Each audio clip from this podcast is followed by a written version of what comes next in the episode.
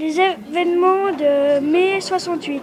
Comment aviez-vous appris ce qui se passait à Paris en mai 68 Moi, je l'ai appris effectivement, surtout par la radio, parce qu'à la maison, on avait la radio on écoutait les événements.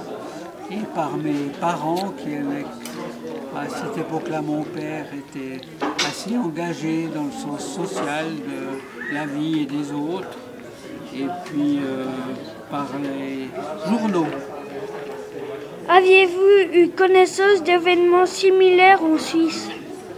Oui, je savais qu'il y avait eu des événements à Lausanne, à Genève, en Suisse allemande, je savais qu'il y en avait, mais je ne pourrais plus dire les endroits précis où ils étaient.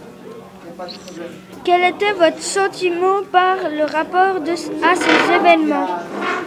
Mon sentiment, c'était un sentiment d'espoir par rapport à l'avenir, à un changement de type de société capitaliste. Mai 68 aujourd'hui.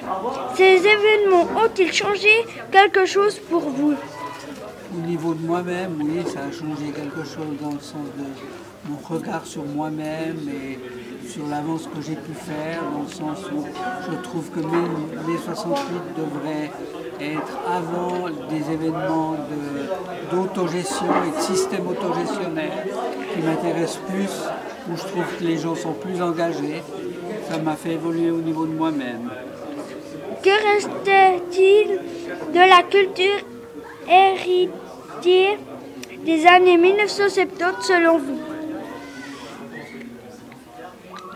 Il reste, effectivement une plus grande participation des gens, mais je crois que le schéma a peu changé au niveau qu'il y a toujours une minorité qui dirige et une majorité qui subissent.